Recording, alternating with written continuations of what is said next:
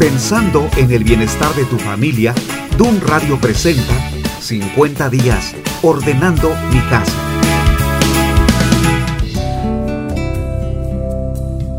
¿Qué tal?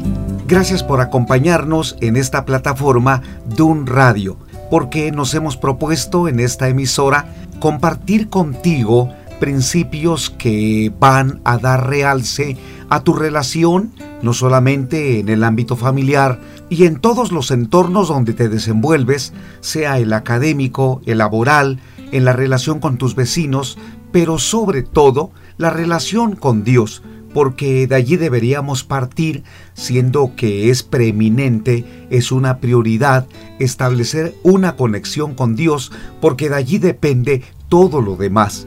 Por eso el tema de hoy usa el sexto sentido para levantarte de una crisis. Daré por sentado que además de nuestros cinco sentidos existe uno más y que si lo desarrollamos, entonces nos levantaremos de aquellos momentos que son difíciles, pero también que nos dan la oportunidad de presenciar un mejor horizonte.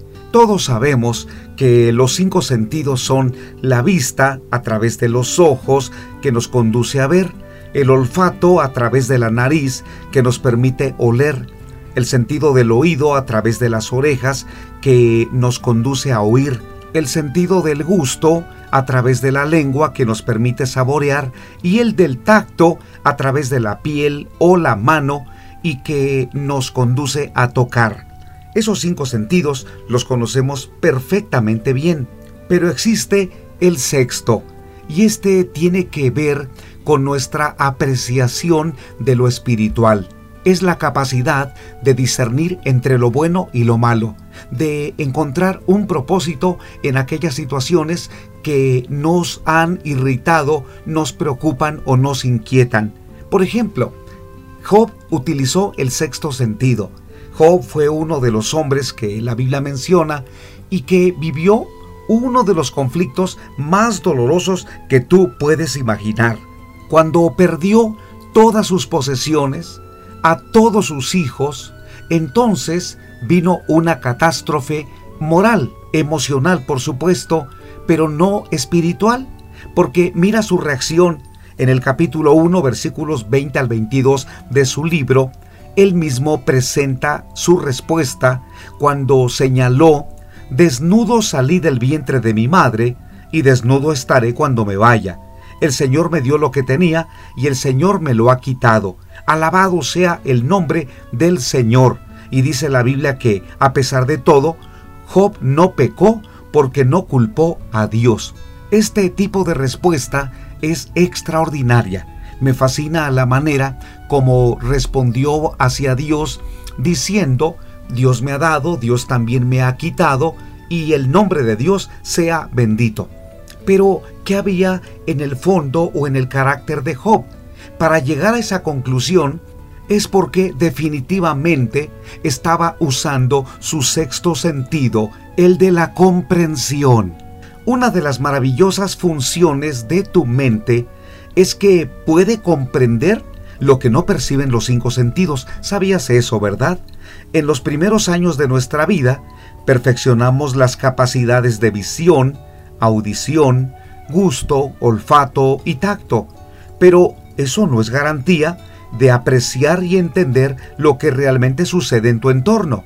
Con frecuencia justificamos nuestros errores. No me di cuenta, no me fijé, no escuché, la mente necesita desarrollar comprensión espiritual por encima del sentido común o el razonamiento. Eso es bien importante que nosotros lo consideremos. El escritor Edwin Louis Cole, a quien he leído y me interesa mucho compartir contigo este argumento, él señala lo siguiente. Yo creo que en la creación el ser humano recibió cinco sentidos físicos y un sexto en su mente. Adán pudo ponerle nombre a todo lo que fue creado. Ese don mental fue arruinado por el pecado. Es mi convicción personal, señala Edwin Cole, que también le fue dado un séptimo sentido en el espíritu. superior y más poderoso que los otros seis. Tiene la capacidad de recibir el Espíritu de Dios, lo que le permite pensar los pensamientos de Dios, decir las palabras de Dios y hacer las obras de Dios.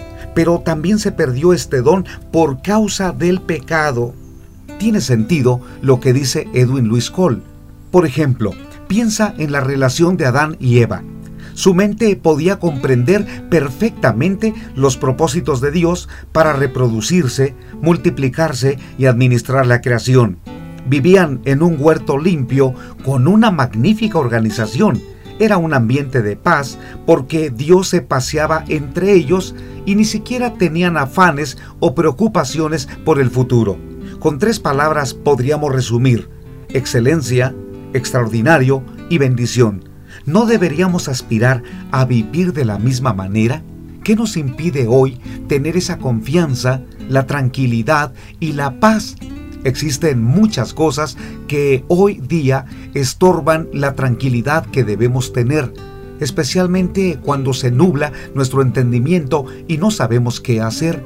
Uno de los grandes problemas que tiene la raza humana es que hoy día existe un conflicto de existencialismo el ser humano tiene dificultad para saber a dónde va, a dónde debe llegar y por supuesto quién es. Todo esto se resolvería si nuestra mente estuviera despejada y tuviéramos los pensamientos de Dios. Pero a raíz del pecado, la mente se ha contaminado. Los problemas se presentan cuando una mente perfecta como la de Adán y Eva se contaminó. Un intruso revelado en la Biblia como la serpiente antigua, que también es llamado diablo o Satanás, se presentó y persuadió a la mujer para razonar respecto a las reglas que Dios les había dado. Puso en duda el carácter, señalando que Dios era injusto, que les había prohibido comer de todos los árboles, pero el diablo estaba mintiendo. El Creador les había ordenado que podían comer de todos, excepto de uno. ¿Por qué Eva no contradijo a la serpiente? Quiero decirte que el enemigo gana terreno cuando nos detenemos a escuchar sus mentiras. El plan del enemigo es distorsionar en nuestra mente el concepto de Dios para no presentar resistencia a sus engaños. Aquella mujer llamada Eva observó el fruto y consideró que sus ojos serían abiertos a un mundo de libertad, de placer, de gustos y de confort. Entonces, con su libre albedrío, cayó en la trampa. La Biblia dice en Génesis 3:6, la mujer vio que el árbol era bueno para comer, apetecible a los ojos y codiciable para alcanzar la sabiduría. Tomó entonces uno de sus frutos y lo comió, y le dio a su marido que estaba con ella, y él también comió. Quiero que notes conmigo lo siguiente. Eva usó sus cinco sentidos para razonar, pero no utilizó el sexto sentido de la mente espiritual para recordar lo que Dios le había advertido. Inmediatamente después de comer, le dio de comer a Adán. Y al instante, así dice la Biblia, sus ojos fueron abiertos, pero no en la dimensión espiritual o divina como ellos esperaban, sino al mundo oscuro de la codicia sexual, de los deseos nocivos, de la culpa, del temor y de la separación de Dios. ¿Qué fue lo que hicieron? Ya que sus ojos fueron abiertos, conocieron que estaban desnudos, cosieron hojas de higuera y se hicieron delantales. Su mente fue cegada. Dejaron de apreciar la belleza externa y la pureza interna. A partir de ese momento, por el engaño de la serpiente, esa pareja nos dejó a ti y a mí un problema como herencia. El mal, el pecado, la contaminación. Nuestra mente no puede apreciar correctamente la belleza espiritual. Tú y yo tenemos mucha dificultad para relacionarnos con Dios de manera natural. Tenemos que esforzarnos en gran manera. Muchas veces señalamos, es que no me nace buscar a Dios. Yo no soy para tener una religión. Mi interés son las cosas del mundo o académicas u otras áreas de la vida. Pero ¿cuántas veces nosotros colocamos un límite y señalamos, yo no soy espiritual ni lo voy a hacer? ¿A qué se debe eso? ¿Acaso somos robots? De ninguna manera, somos de carne y hueso. y fuimos creados a la imagen y semejanza de Dios. El problema sencillamente es que nuestra mente está bloqueada, hablando en un sentido espiritual. Por eso no apreciamos ni comprendemos lo espiritual. Se necesita, como si se tratara de desbloquear una computadora usando un password, quitando los virus que tiene o formatear el equipo.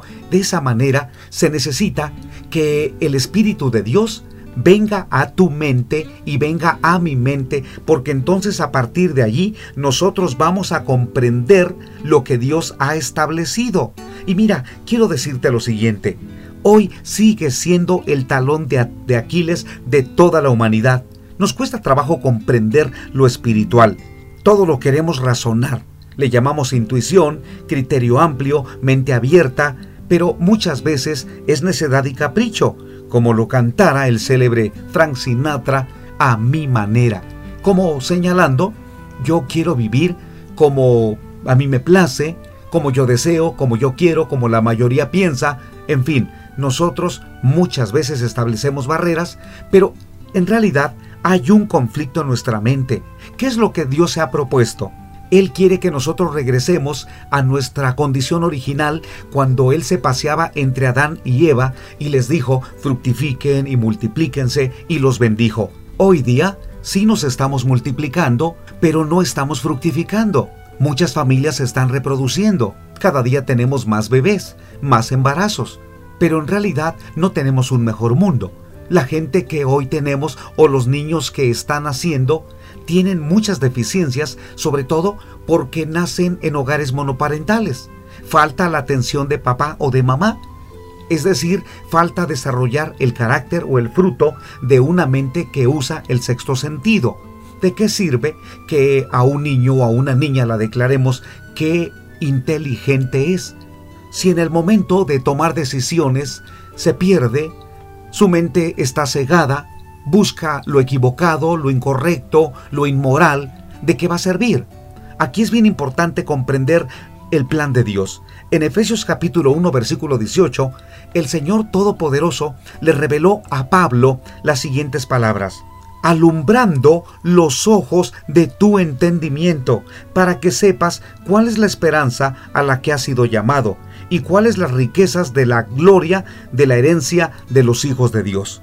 Me llama mucho la atención la primera expresión en donde dice la palabra del Señor que Él quiere alumbrar los ojos de tu entendimiento. ¿Por qué? Porque cuando Dios no alumbra tu mente, se encuentra enferma y es como un arma letal.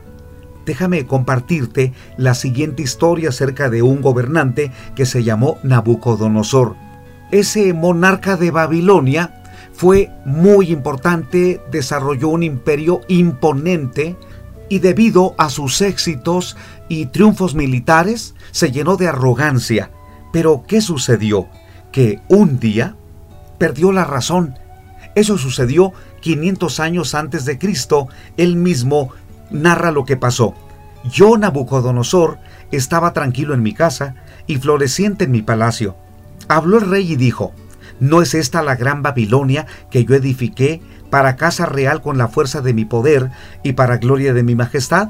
Aún estaba la palabra en la boca del rey cuando vino una voz del cielo, a ti se te dice, rey Nabucodonosor, el reino ha sido quitado de ti en la misma hora se cumplió la palabra sobre Nabucodonosor y fue echado de entre los hombres y comía hierba como los bueyes y su cuerpo se mojaba con el rocío del cielo hasta que su pelo creció como plumas de águila y sus uñas como las de las aves. Puedes leer este relato completo en el libro del profeta Daniel capítulo 4. El diagnóstico mental perdió la razón, es decir, tenía locura. La causa se enalteció contra Dios. Esto lo condujo a una vida de incredulidad. ¿Cuál fue el tratamiento? Humillarse ante Dios, es decir, tuvo un encuentro con su Señor y Salvador.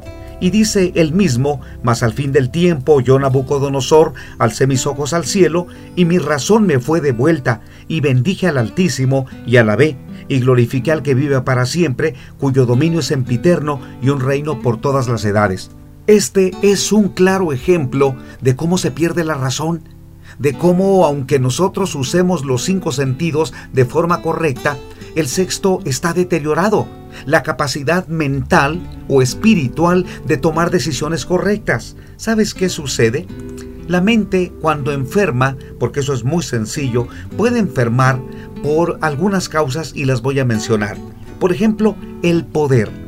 La sociedad ha sido testigo de actos horrendos por gente poderosa, educada, famosa o no tan conocida, que por un desorden mental causaron daño físico, mental o emocional a una persona indefensa, a una familia o hasta a una nación.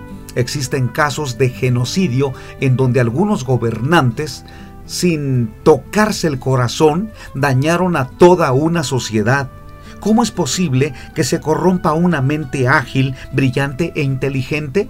La razón es que no se trata simplemente de soberbia, el poder muchas veces ciega a los hombres y a las mujeres y el enemigo, que es astuto, se encarga de nublar su entendimiento para que se olviden de Dios y entonces hagan sus caprichos y hagan lo que quieran, no solamente con ellos, sino con los demás.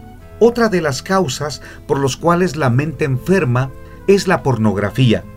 Estas son imágenes que distorsionan la sexualidad al nivel bajo de pervertir el cuerpo y tratarlo como mercancía.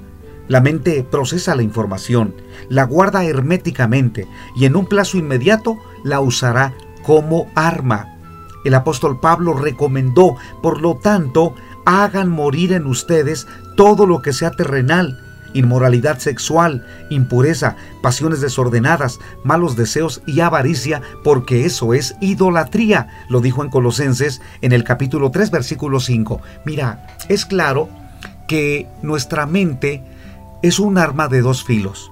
Con ella nosotros podemos amar a Dios como Jesús dijo, amarás a Dios con todo tu, tu, corazón y con toda tu mente.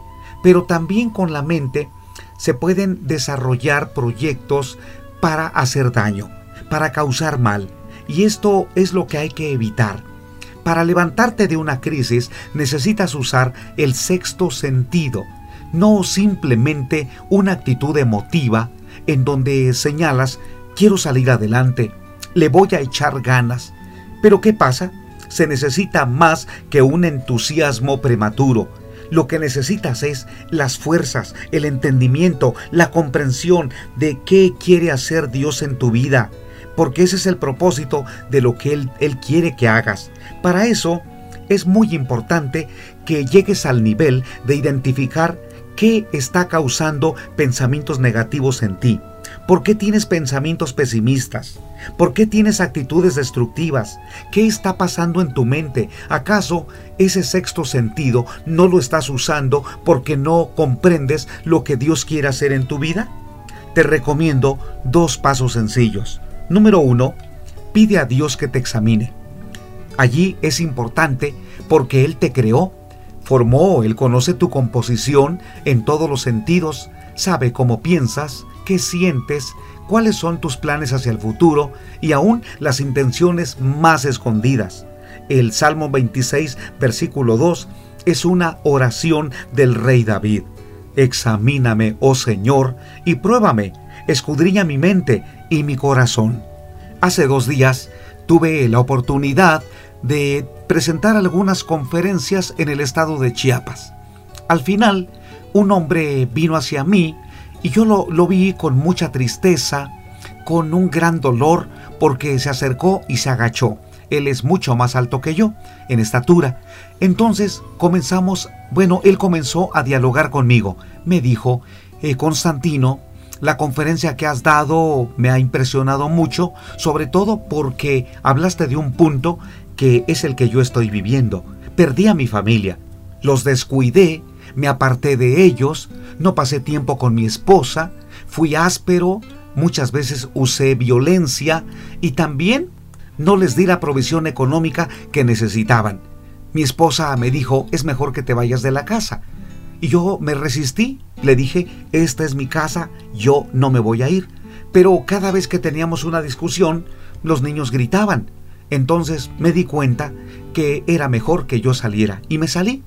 Cuando intenté regresar, ella cambió la combinación de las chapas, yo ya no pude entrar a la casa, intenté llamarle por celular, pero ella bloqueó mi número y además comenzó a promover un divorcio para quitarme la custodia de los niños. Sí, sé que cometí errores, pero ¿cómo puedo recuperar a mi familia, Constantino? Ya he hablado con ella, pero se ha cerrado, es necia, en fin, este hombre comenzó a hablarme mal de la esposa y mal de los niños. Obviamente él reconoció que había fallado, pero no estaba buscando una solución en él. Estaba tratando de buscar una solución en las otras personas para actuar después él en consecuencia. Entonces tuve que decirle, el cambio debe empezar por ti. Si necesitas recuperar a tu familia, el cambio tiene que empezar por tu mente. Ellos deben ver en ti que estás viviendo una transformación porque ya no les inspiras confianza te tienen miedo. Además, ellos están considerando que podrían estar mejor que sin ti. Por eso, cuando hablé con este hombre, me di cuenta que muchas batallas que hoy sostenemos los hombres tiene que ver en ese sentido. Deseamos que los demás cambien y hasta los culpamos por los problemas que nosotros tenemos, cuando en realidad el cambio tiene que empezar por nuestra mente. Allí mismo hablé con él, oré con él y le pedí que hiciera un compromiso de buscar a Dios en primer lugar para él mismo y después para su familia. Pero primero tenía que resolver un asunto de él y Dios. Y así lo hizo. Estoy seguro que le va a ir mejor porque le di algunos tips de cómo acercarse mucho más a Dios y también le dije que eso sería muy útil para que su familia se dé cuenta que él verdaderamente está cambiando. Le enseñé a usar el sexto sentido, que es orar, que es hablar con Dios, que es entender cuál es la solución para los problemas. Sé que cuando nosotros no usamos el sexto sentido, que es la comprensión espiritual, que es la búsqueda de Dios para encontrar soluciones, ¿qué hacemos? Tratamos de resolver los problemas en nuestras fuerzas. Muchas veces mentimos para resolver un problema o intentar resolverlo. Usamos el soborno, el chantaje, la amenaza. Hoy existen muchas personas que tratan de resolver problemas vengándose, haciendo daño a los demás. No, esa no es la manera. Si vas a vivir en una completa armonía, especialmente en tu familia, es necesario que te levantes de una crisis usando el sexto sentido, y este es la comprensión espiritual. Un día Jesucristo dijo, no solo de pan vivirá el hombre, sino de toda palabra que sale de la boca de Dios.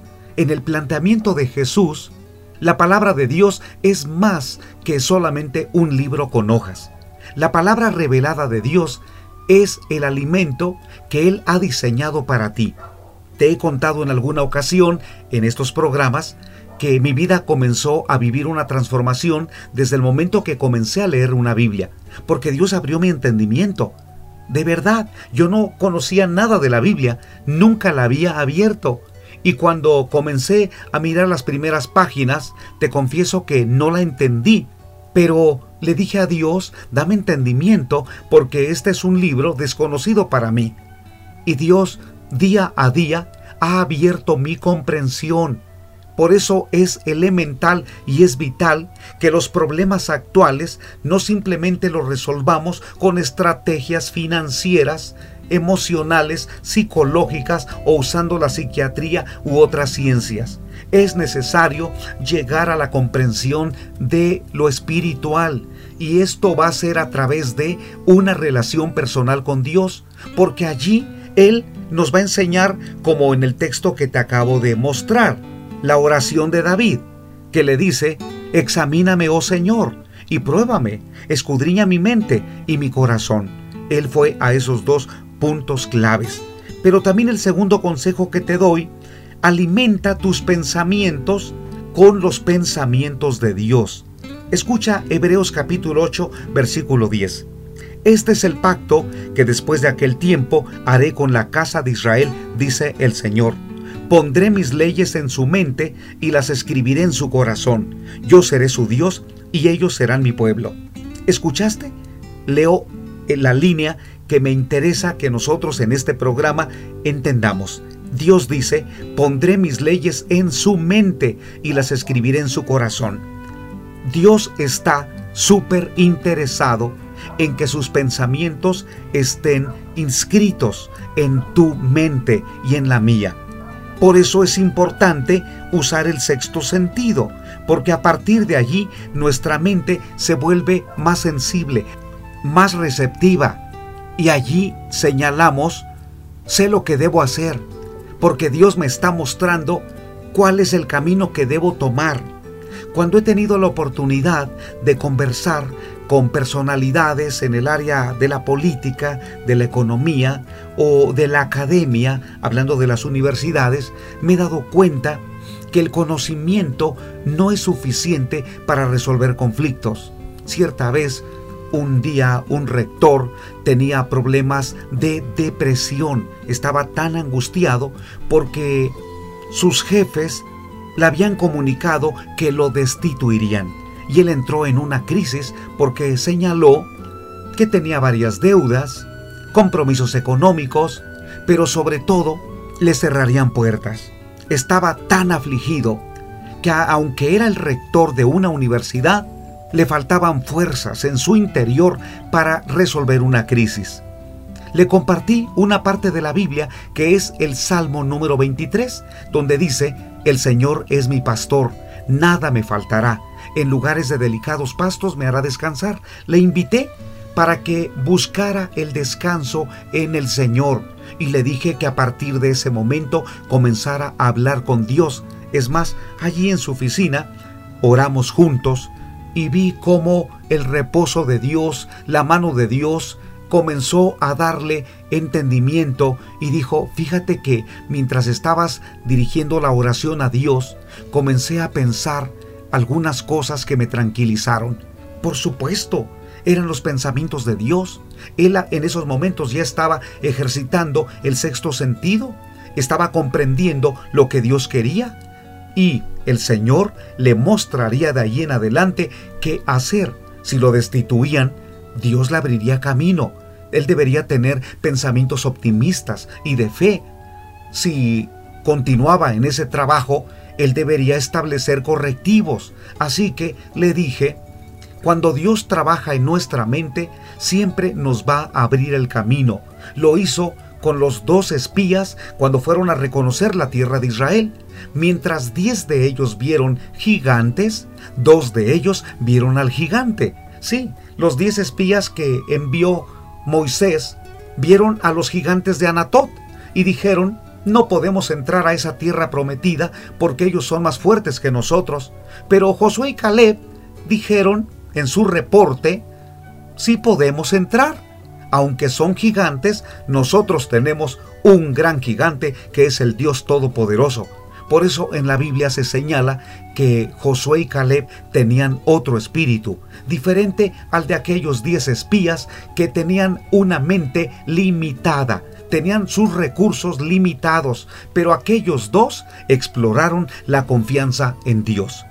Queridos amigos y amigas, ¿cómo resuelven ustedes sus conflictos? ¿Qué herramientas utilizas? ¿Hablas con Dios? ¿Lees su palabra? ¿Buscas el consejo de amigos que te puedan orientar con la palabra del Señor? Entonces, es notorio que estás tomando buenas decisiones, aunque no siempre te esté yendo bien. Hablando en el plano económico o numérico en, en cuestión de resultados. Pero si estás dependiendo de Dios, ya sabes, no hay pérdidas, porque Dios es el único patrón en la tierra que paga a tiempo y paga bien y recompensa y nos abre puertas y nos abre el camino. Y cuando estamos viviendo una crisis nos levanta. No vas a resolver tus crisis llorando, deprimiéndote o esperando que vengan mejores tiempos pero cruzado de manos. Es importante que desarrolles el sexto sentido, tu relación con Dios, tu comunión con Él, tu comprensión de lo espiritual hazlo, inténtalo. Si ya tienes una comunión con Dios, entonces no te sueltes. Sé constante, pero si no la tienes, inténtalo. Ve a la librería a comprar una Biblia y ora a Dios, habla en tus palabras, pero desde tu corazón. Entonces verás resultados, porque Dios es real, es todopoderoso y Él hará algo grande en tu vida como lo está haciendo en la mía. ¿Qué te parece?